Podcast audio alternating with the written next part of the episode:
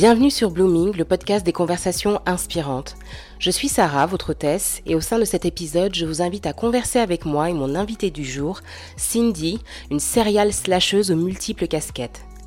De maman de trois bouts de chou à sa carrière de coach certifié en développement personnel, accrédité par l'Institut biblique international ISOM et auteur, Cindy est habitée par le désir de voir les conditionnements et limitations des femmes qu'elle coach voler en éclats.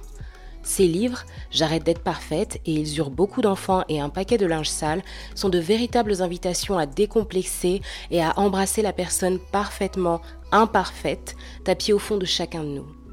Elle nous revient en ce premier trimestre 2020 avec son tout dernier livre, Et si c'était un abus spirituel, où elle explore au travers de multiples témoignages, de son expérience également, les méandres du pouvoir et de l'autorité dans la sphère sacrée, leurs différences fondamentales et leurs répercussions au sein des lieux de culte français. Au sein de ce second et dernier volet, Cindy nous présentera des outils clairs et cas pratiques permettant de sortir de l'emprise, de développer sens critique et distance afin de reprendre la responsabilité de ses choix, de sa vie spirituelle et de sa vie globale. Installez-vous confortablement, préparez-vous un thé chaud comme lors de la première édition et laissez-vous inspirer.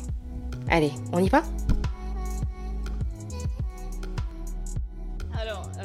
Justement, bah, ma question, ça va être, euh, parce qu'on a parlé des red flags, quelles sont les actions simples à mettre en place pour se sortir de, euh, de l'emprise? Tout à l'heure, tu as parlé d'apprendre à dire non. Mhm. Ça, c'est un vrai apprentissage. Euh, parce que quand tu as été habitué à dire oui, amène à tout, tu peux te retrouver en burn-out de l'empathie. Mmh, c'est vrai. À des moments où tu craques, t'as plus aucune empathie. Et après, on se dit, euh, par exemple, si moi je dis euh, le prénom Cindy, je dis, euh, ah, Cindy, elle a changé, hein, elle est plus comme avant. Hein. non, mais qu'est-ce qui lui arrive Non, mais Cindy, elle pète un plomb en fait. Cindy, ouais. plus. Et tu peux faire, on peut faire des, des, des burn-out de spiritualité, d'église, genre juste ça, ça nous sort par tous les orifices, on a envie de, de, de vomir le truc, genre parce qu'il y a une overdose en fait. Genre, ouais. Mais alors, avant de dire non à, euh, surtout si tu es dans un schéma où, euh, où euh, tu as eu l'habitude d'être très contrôlé, dirigé, etc., dire non, ça va être difficile. Donc, ne pas dire oui, c'est déjà un bon point. Mmh, d'accord. Déjà, dire j'ai besoin d'y réfléchir, je te tiens au courant, je te redis ça. Alors, on te met la pression, on dit non, mais moi j'ai besoin de savoir là, pour cet après-midi, il faut que je sache. Pas de souci, je te réponds en 5 minutes. Hmm. Juste parce que ça devient un automatisme. De... C'est vrai. on devient la personne, euh, la personne couteau suisse, la personne joker. C'est genre, on a besoin de moi, bah oui, je suis là. Genre, pas de question. On se demande pas si on a les ressources, on se demande pas si on a le temps, on se demande pas si on a l'argent. C'est oui, oui, oui, madame, oui, oui, monsieur, oui, oui. Hmm. Tout, à fait. Tout à fait. Donc, euh, déjà, euh, ne pas dire oui, c'est déjà un premier pas vers le non parce qu'il ne s'agit pas d'apprendre à dire non euh, bêtement. Euh, euh, et, et, des fois, ça nous fait du bien aussi de de pas toujours, enfin parce que tout à l'heure je parlais de, de qu'est-ce que j'ai envie, qu'est-ce qui est possible et pas toujours dans le je dois, il faut. moi je suis pas pour le message de dire mais il faut toujours s'écouter, c'est toujours toi qui sais. Des, des fois, moi je trouve qu'il faut aussi un peu sortir de sa zone de confort. Tu vois. Donc, des fois il faut mm. aussi dire ok ça va être ça va être serré pour moi, mais vas-y je le fais. C'est vrai. Mais, euh, mais donc déjà, voilà, apprendre à dire non.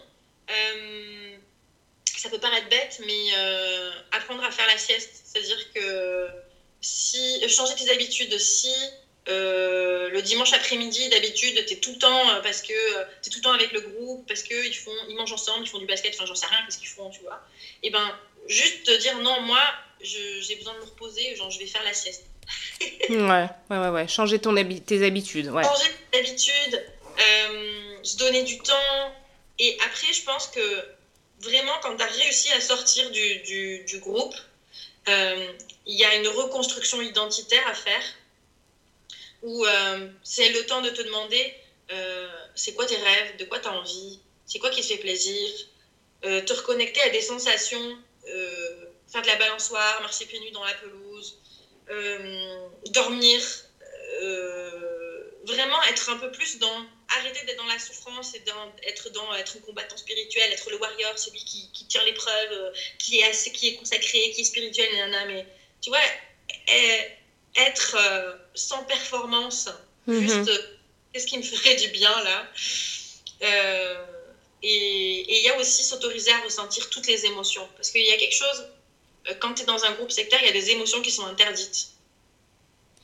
Euh, et s'autoriser à être en colère, s'autoriser à sentir l'injustice. C'est vrai. tout ça, à, ressentir du dégoût, de mm. la honte. Mm-hmm ça veut pas dire s'autoriser, ça veut pas dire qu'on doit forcément euh, le dire à quelqu'un, mais euh, juste être transparent avec soi-même, se dire oui, je ressens ça, mhm. j'ai le droit de le ressentir.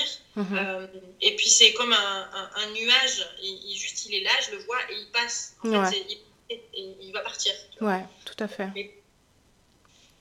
C'est vrai. Les émotions interdites, ça aussi, c'est un vrai truc, hein, je trouve, dans les, les ambiances d'abus. Euh, dans les environnements abusifs, c'est euh, t'as pas le droit à la colère. Et donc t'apprends à être toute la, tout le temps la personne qui est là, ouais, ok, pas de souci, tu ronges ton frein. Mais c'est pas parce tu que. deviens une personne lisse. Euh. Exactement, mais c'est pas nécessairement parce que tu aimes ça.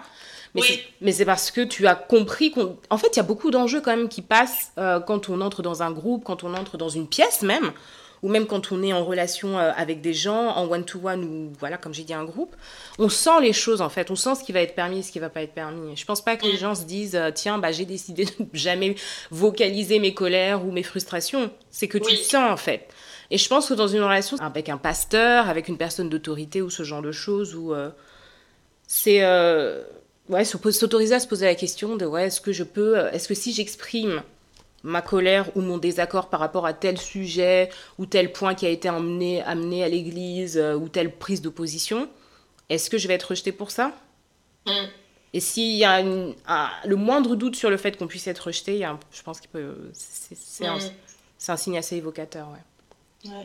Et, finalement, derrière ça, il y a s'autoriser à ne pas être parfait, s'autoriser à être euh, un être humain, mm-hmm. à avoir des limites, à avoir des besoins, des émotions. Euh, et,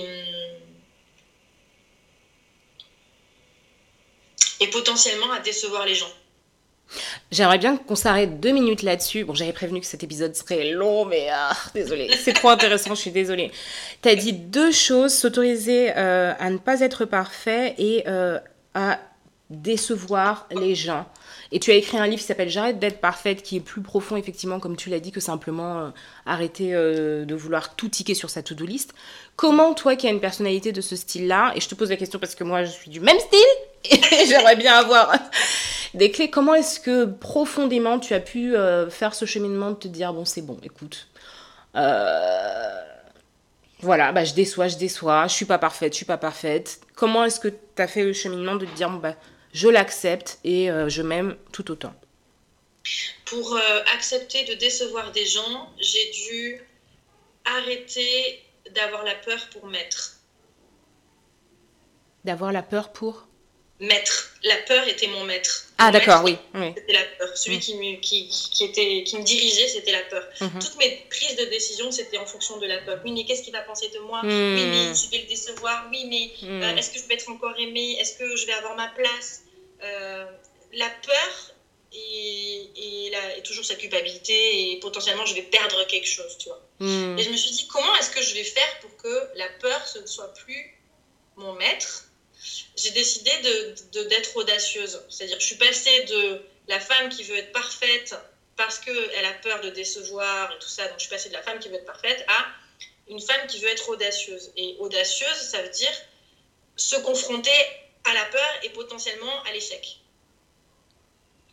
Et j'ai fait une liste de tous les trucs qui me faisaient peur. Mais des trucs bidons, hein. des trucs, euh, j'ai peur d'aller au cinéma toute seule et qu'on se dise, euh, la pauvre nana, elle n'a pas d'amis. Euh, j'ai peur euh, de faire un voyage toute seule et de me faire agresser. Euh, j'ai peur d'aller au restaurant et de demander que dans la salade de poulet, à la place du poulet, ils mettent de l'avocat. Parce que genre, ça se fait pas. Mhm. Donc j'ai peur de passer pour une, une, petite prétentieuse orgueilleuse qui, qui, fait, qui veut changer la salade du menu. Quoi. Ouais. Euh, donc j'ai vraiment listé très concrètement tous les trucs qui me faisaient peur. J'ai peur de parler à un inconnu, j'ai peur de... Voilà. Et ensuite, je me suis dit, dans toute ma liste, c'est laquelle qui euh, me semble la plus confortable, même si ça me fait peur, je prends laquelle en premier. Et j'ai passé une année à toutes les semaines, j'ai choisi quelque chose en fait. Mhm. Et, et des fois, j'y arrivais et j'étais fière de moi. Et des fois, j'y arrivais pas et je me disais, c'est OK parce que euh, rien que d'essayer, c'était déjà une réussite pour moi. Et petit à petit, euh, j'ai compris que, OK, la peur, elle existe, elle est là, mais c'est plus elle qui est devant, qui, dirige toutes mes pensées, toutes mes actions et tout ça. Et des fois, elle est là, je la vois, je dis, hé, coucou, peur, je t'ai vu Salut, tu viens de faire un petit coucou Non, mais je t'ai repéré, c'est bon, vas-y. Tu sais, je sais que tu es là pour me protéger, parce que tu veux que je sois en sécurité, donc tu me fais peur parce que tu n'as pas envie que je fasse un truc nouveau. Mais t'inquiète pas, ça va aller pour moi, tu vois. Genre, je, je, Hmm. je parle de peur. je Ouais. deal avec ma peur. Ouais, tu deals avec ta peur, exactement. C'est un exemple super simple, mais euh, un exercice simple, mais super puissant, je trouve. Je pense que Ouais, je vais. euh, ça, a changé, ça, a, ça a tout changé. hmm. Au bout de cette année, tu devais être là. Ouais, et, et, et de me dire, je suis une femme audacieuse, je peux, je peux oser. Mhm. Euh, et tu vois, petit à petit, si j'ai pu écrire des livres, c'est parce que avant, euh, j'ai, je suis allée au cinéma toute seule, en fait. Parce que qu'est-ce qui est se confronter, regarder, euh, sortir un livre, se dire ouais, mais qu'est-ce que les gens ils vont penser de ce que j'ai écrit? Ça, Mhm. c'est pas un post sur Facebook. Ouais. Si tu l'assumes pas, tu le supprimes et puis c'est c'est fini, tu vois.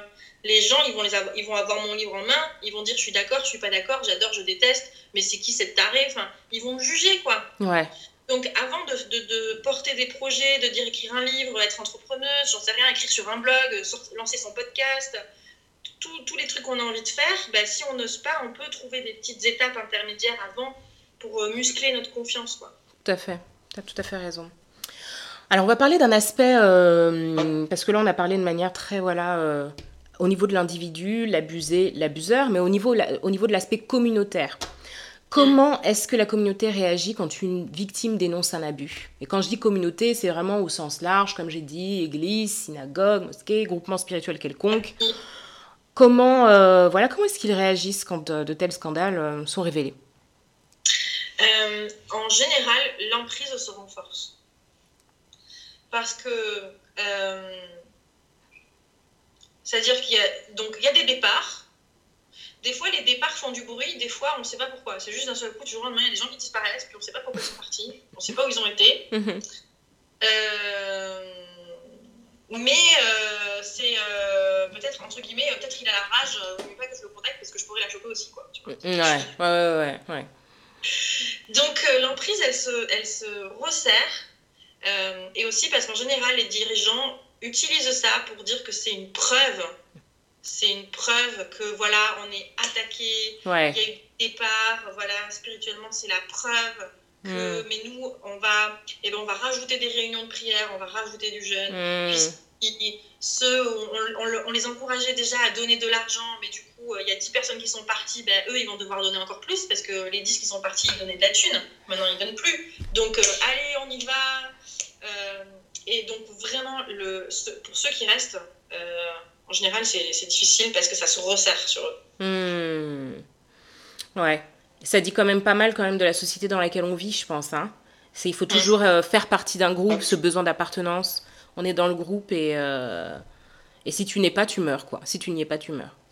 Oui, c'est ça la pensée. Et, et, et- et cette peur. Et moi, je, je me rappelle très bien de mon entretien euh, où, euh, avec les pasteurs, on, y était en famille et euh, on a dit Bon, euh, on vous offre ces cadeaux, on avait acheté des fleurs, du chocolat, merci pour tout ce que vous avez fait pour nous. Nous, tu sais, il y a des gens, en fait, quand tu te rends compte d'un problème, tu as, plusieurs solutions.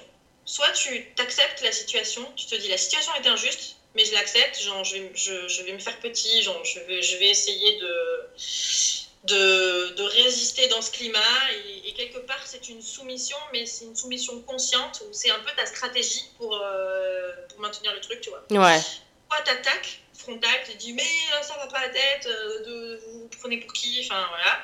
Soit tu, tu te barres en fait pour la suite. Puis nous, euh, vraiment, avec mon mari, on avait, on n'avait pas, on, a- on ressentait pas qu'on était les personnes qui allaient donner un grand coup de pied dans la fourmilière et faire tout péter et tout ça. non, non. Ouais. Nous, on ressentait, c'était qu'on devait sauver notre peau là. Tu sais, c'était comme dans l'avion. On te dit, euh, si tu veux aller mettre les masques à oxygène à tout le monde, euh, ben non. Euh, déjà, mets, mets un masque à oxygène sur toi, puis après, tu pourras éventuellement voir ce que tu peux faire pour les autres. Ouais. Donc, c'était ça. Et je me rappelle très bien que quand on a dit, bon, ben voilà, on va partir, tout de suite, c'était mais attends, mais tu vis, tu vis loin de ta famille déjà, mais comment tu vas faire? Tu vas te retrouver seule, en plus, tu es jeune maman. tout de suite, il y a ce truc de tu vas souffrir, ça va être dur, c'est la mort. Hmm. Dehors, c'est le Far West, c'est la mort. C'est déjà l'enfer. ouais. Les représailles? Ouais.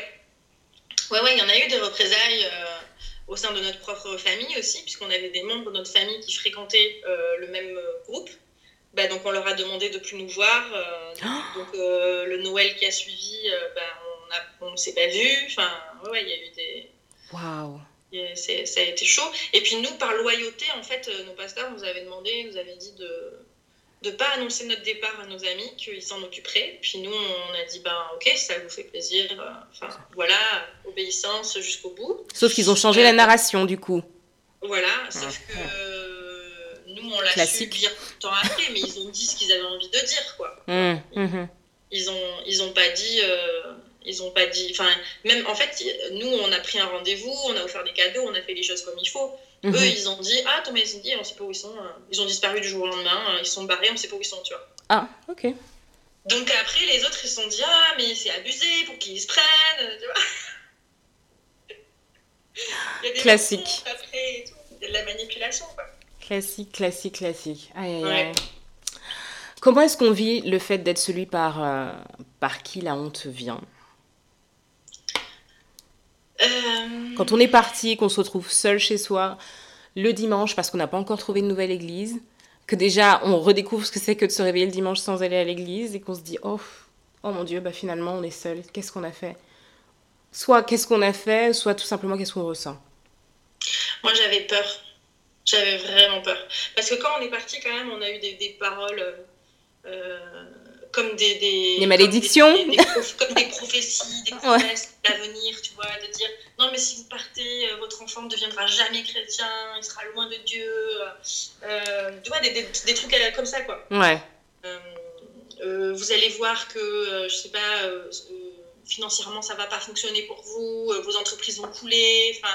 la main de Dieu va, ne, la bénédiction ne sera plus sur votre vie. Enfin voilà, tu vois. Ce sont des vraies malédictions en soi quand même hein, quand on y pense. Oui, oui, oui. Qui proviennent de bouches de personnes qui normalement doivent bénir. Ouais, ouais. Bon. Mais là, euh, sous couvert de non, mais moi, c'est pour ton bien que je dis ça. C'est par amour. Hein. Vraiment, ça me fait mal au cœur. Je, vraiment, je préférerais faire autre chose et dire autre chose, mais c'est ma responsabilité devant Dieu de conduire le peuple de Dieu. Et je, et je dois te dire ces choses-là. J'aimerais tellement te dire autre chose, mais c'est par amour, tu comprends? Tu vois, c'est ça quand, que les te disent. Ouais, ouais, ouais.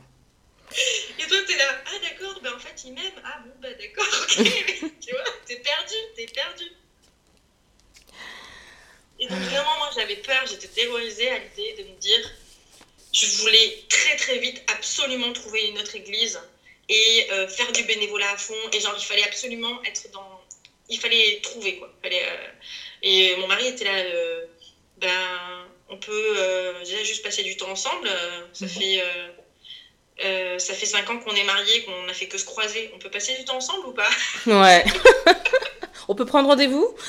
Un date? Et moi, j'étais non, non, non, il faut vraiment vite trouver notre église. Et, ça me faisait vraiment flipper. Il y a ce côté de dire, euh, euh, quand il n'y a plus de cadre, c'est très flippant, tu vois. Ouais. Ça fait très peur, ça fait très très peur. Et les premières décisions que tu dois prendre, où tu vas pas demander l'avis de ton pasteur en espérant que lui te donne la réponse, ça aussi c'est très compliqué, tu vois tu, deviens responsable de ta vie, en fait. Tu deviens un adulte. Hmm.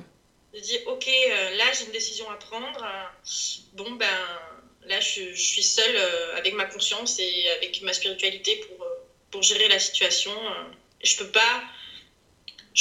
Je, peux pas aller consulter un guide qui va me dire fais ci et moi je vais dire oui d'accord je comprends pas mais je suis quoi hmm. donc ça a été très dur beaucoup de peur Ouais, vraiment, c'était la peur. Mhm. Et puis de l'isolement, comme tu le disais, parce que du coup, plus personne ne veut vous parler. Oui, ouais. Oui, et puis après, ça se, ça se sait, mais, mais ça se sait pas vraiment. Les gens parlent entre eux dans toute la ville. Il y a des histoires de. On n'est pas vraiment sûr, mais on sait qu'il y a eu un truc. Et, et, quelque part, après, tu aimerais juste être un anonyme. Euh, C'est vrai. arriver quelque part et être, Et être un anonyme, ouais, ouais, ouais, ouais. ouais. De dire Ah, tu viens de ce groupe, Ouais. entendu ça. Hum, hum, hum. Effectivement, je comprends. Donc du coup, euh, peut-être que votre... Je sais pas, hein, je, je, je, je, je, je suppute, mais euh, peut-être que votre choix après, peut-être, c'est euh, tourner vers des églises où vous pourriez vous noyer tranquillement dans la masse, venir et repartir, quoi. Ouais, c'est ça. Ah, ouais. Bon, bah, j'ai bien deviné. Ouais. ouais. Ok. Mais en vrai, euh, pas tellement, parce que regarde, j'ai écrit un livre et. Oui, mais, ouais, mais, mais je comprends. il y a eu une, une phase. Il y a Ouais. Il y, a un moment où tu as besoin de te reconstruire et où, Ouais, où de- t'as pas envie de parler, de raconter quoi. c'est ça. après, quand, quand c'est passé, que c'est la plaie, elle est pas purulente et qu'elle est, elle est- y a une jolie cicatrice, t'es ok d'en parler et de dire ah tiens toi aussi t'as une cicatrice et regarde moi la mienne elle est Mhm. comme ça. D'accord la tienne elle est comme ça. Voilà après tu peux en parler tu vois. Mais il y a un moment où t'as pas envie d'en parler. Ouais, ouais, ouais. ouais. Ah, alors, est-ce que tu, euh, du coup, tu as pu discuter, euh, je pense, avec euh, l'ex-ministre, enfin, je veux dire, la personne détachée au Mivilude, Monsieur Poulart, c'est ça? Oui, oui Michel, ouais. Voilà, c'est ça. Et euh, est-ce que euh, tu trouves qu'il y a des recours euh, légaux euh, euh, efficaces actuellement pour dénoncer ce genre d'abus? Ce qui est compliqué c'est qu'il faut des preuves. Hmm, Et des preuves, en général, il n'y en a pas. Alors, euh, si, euh, euh, à la limite, oui, tu peux prouver que pendant tant d'années, euh, tous les mois, tu as fait un chèque euh, et que en fait, ça te mettait dans l'embarras et que tu, tu payais pas ton loyer, mais tu donnais un chèque au groupe, quoi. Tu vois, parce que, genre, en fait, euh, ça, ça, ça, c'est possible. Mm. Mais euh, est-ce que tu avais un pistolet sur la tempe et on te disait, vas-y, fais-le ton chèque? Non, tu étais volontaire pour le faire, ton chèque. Après coup, tu te dis, non, en fait, j'ai été manipulée et, j'avais peur et j'avais l'impression que j'avais pas le droit de pas donner, donc je donnais. Mais donc, on s'est dit, oui, mais en fait, tu étais un adulte consentant qui, qui, pratiquait une activité légale. Tu vois, euh, aujourd'hui, avec la loi 1901, tu fais une association, tu te regroupes. Ok, en fait, tu es, un adulte, tu es consentant. euh, tu vois. Je dis, oui, mais en fait, j'étais pas vraiment consentant, j'étais manipulée. Et. Oui, bah ok, mais vas-y, c'est, des... prouve-le. Là, c'est parole contre parole. hmm. C'est vrai qu'en plus, on est dans un cadre où euh, il n'y a pas forcément d'échange de mails parce qu'on n'est pas dans le cadre professionnel. Euh, c'est. euh, Ouais, ça doit pas être évident. Donc, du coup, les recours légaux sont minces aussi, effectivement. On peut pas. Il n'y a pas de cas de poursuite. euh, à moins. Ouais. Ça existe, mais euh, euh, c'est plus facile quand il y a eu aussi abus sexuels ou d'autres trucs, tu vois. Et que tu peux. Mais juste abus spirituel, c'est très compliqué aujourd'hui, en 2020, de, de porter plainte juste euh, pour, pour ça, quoi. Que, que ça. Mhm. Ouais. Euh, après, il y a un truc qui me semble important aussi à ajouter, c'est que bon, je pense que ça fait du bien de se dire, euh, je peux, euh, j'ai la loi de mon côté, je peux euh, essayer de de porter plainte ou faire des trucs comme ça ou quoi, mais euh, déjà euh, soi-même de dire, je reprends le pouvoir qui a été donné, je c'est pas un truc magique mais c'est quelque chose que j'ai mis dans mon livre c'est un exemple de texte que j'ai noté après les gens l'adaptent à eux mais de dire je, je, je décide je reprends le pouvoir et cette personne qui m'a légué euh, de la peur qui m'a légué de la culpabilité de la honte ou je sais pas quoi nana tout ça c'était en moi mais ça m'appartient pas donc en fait je le renvoie à son propriétaire Mhm. je le renvoie euh, dans les airs euh, où tu veux, tu vois.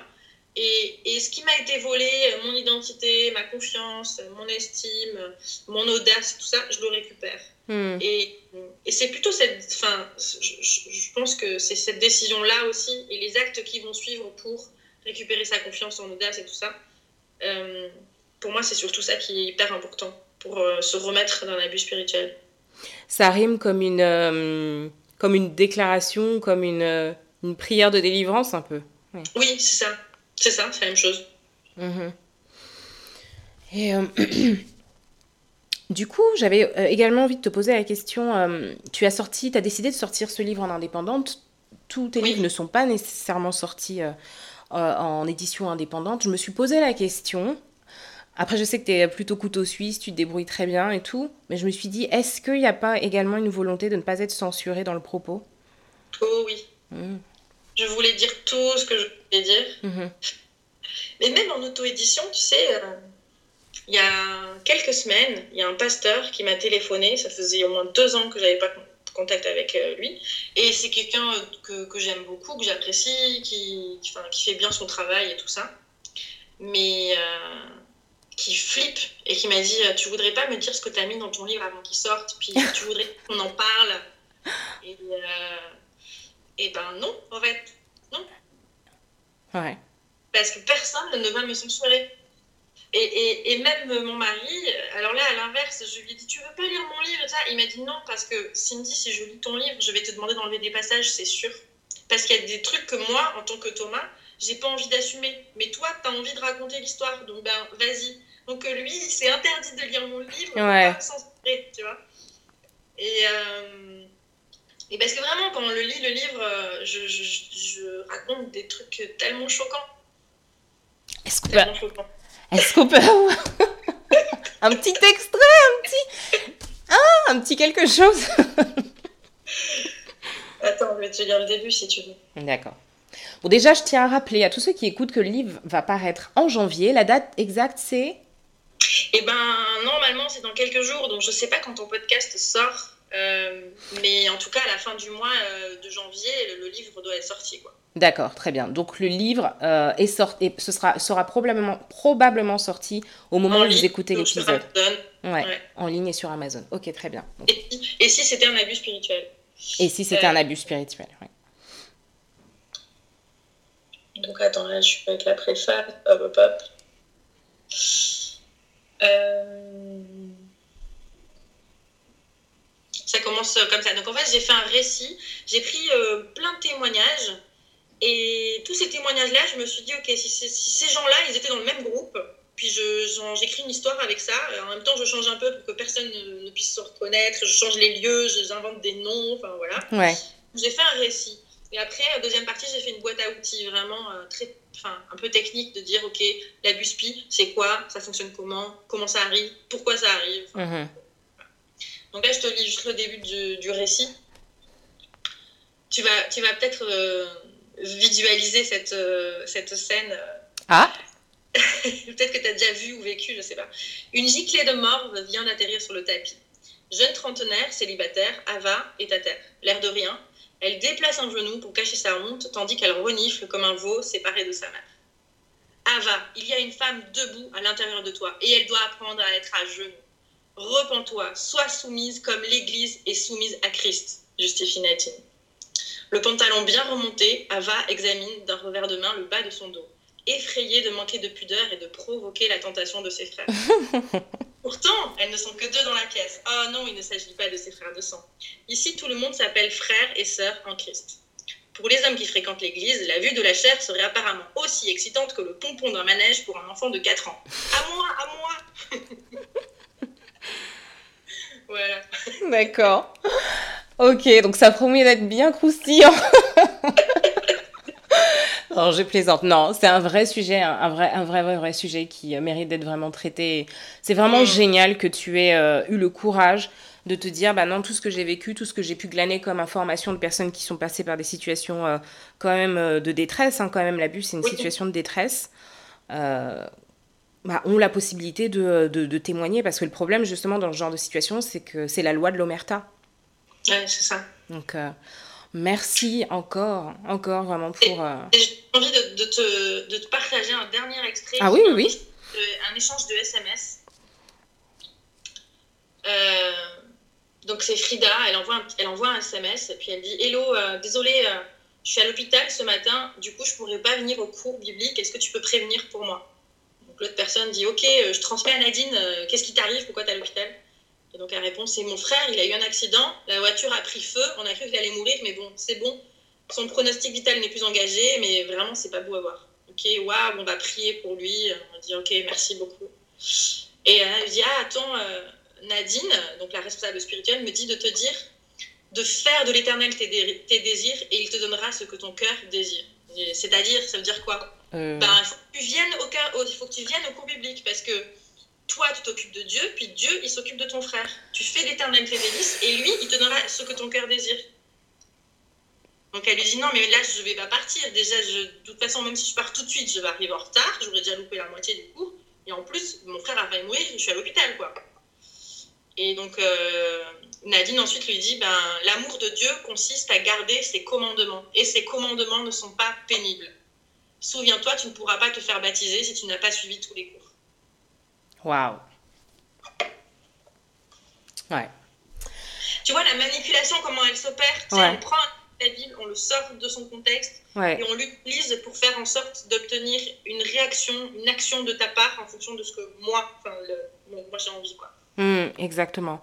Exactement. Et ça m'a euh, fait tiquer également sur euh, une chose aussi euh, que j'ai vue et qui est très commune dans ce genre de cas, c'est que le sens des priorités, c'est-à-dire vraiment tes priorités en tant qu'individu sont complètement chamboulées. C'est-à-dire que tu n'es plus un individu, tu n'es plus peut-être dans un couple ou dans une famille, tu es tout simplement une personne qui est placée dans ce contexte-là et ça, ça doit être ta priorité et tout le reste devient secondaire.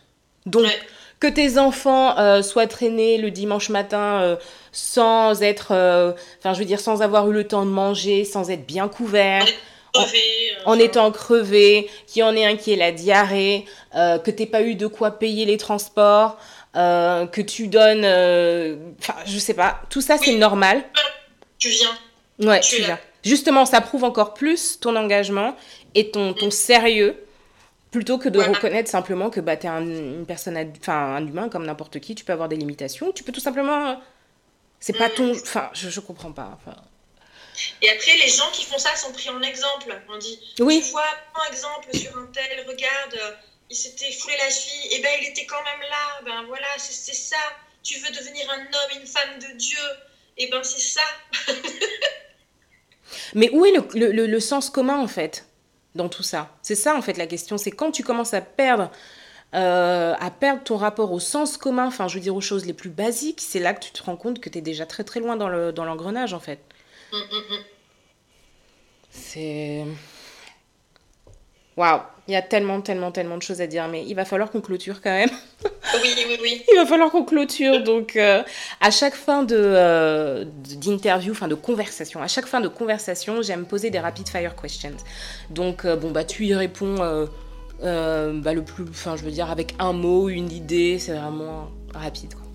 Ça marche. Alors, dans quelle saison te sens-tu aujourd'hui? En un mot, si tu devais nommer ta saison, ça serait laquelle? Hmm, printemps. Ok. Un livre que tu placerais sur tous les chevets Attends, il faut pas dise le mien.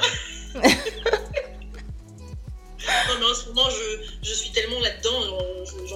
Je, vois tous les jours mon livre. Euh, un livre que je mettrais sur tous les chevets. J'arrête de me juger. Ah, ah il est de qui? Olivier Claire. D'accord, très bien. Ça va être... Je le rajoute à ma liste alors. La chanson qui te porte en ce moment. Bon, je sais pas, j'ai envie de parler de chanson. Euh, en ce moment, j'ai honte, mais c'est vrai. J'écoute des playlists des années 80 en mode euh, C'est eh, c'est pas moi qui vais, c'est pas moi qui vais juger les années 80, c'est toute ma vie, donc euh, bon. Et ça me met tellement de bonne humeur.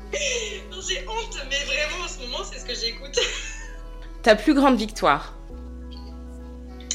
Ma plus grande victoire, c'est euh, de, cette liberté en fait que je m'offre au quotidien de dire euh, je m'appartiens.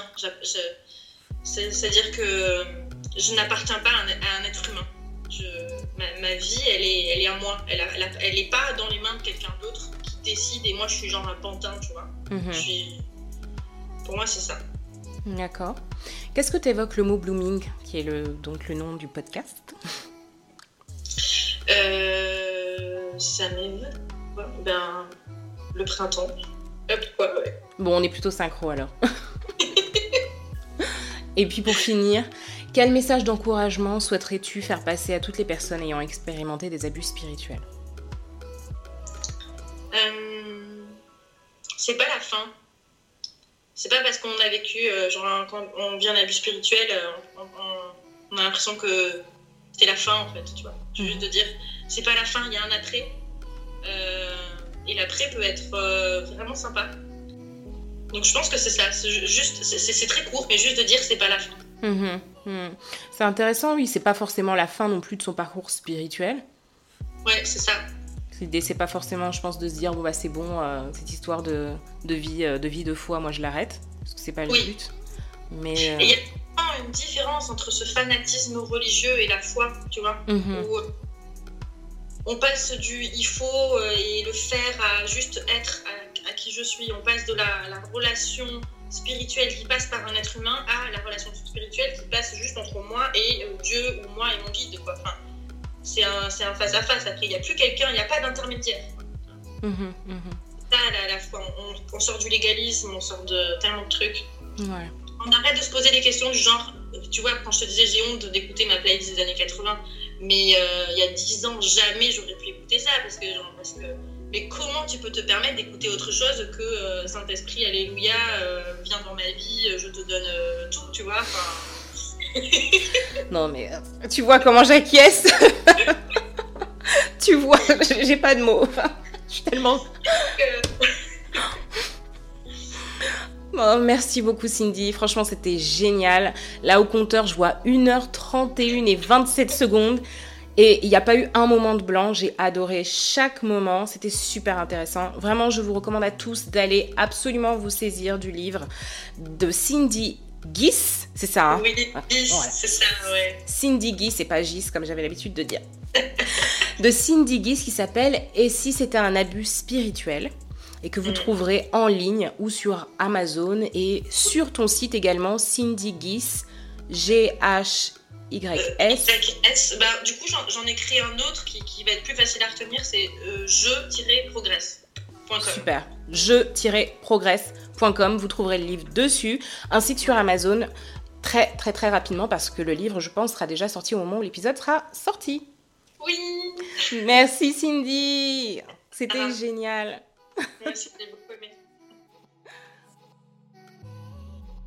Vous avez été inspiré? Dites-le avec des étoiles, 5 sur iTunes et un mot doux, afin que d'autres puissent le trouver et être enrichis à leur tour. Et pour suivre la sortie des nouveaux épisodes, retrouvez-moi sur le compte Instagram du podcast at The Blooming Podcast et sur Twitter at Blooming Podcast où nous pourrons continuer la conversation. Un sujet que vous souhaiteriez que j'aborde ou une question à traiter anonymement sur le podcast enregistrez votre message vocal ou envoyez-moi un mail sur iamblooming at bloomingpodcast.fr. En attendant le prochain épisode, n'oubliez pas, keep on blooming through your seasons. Bye!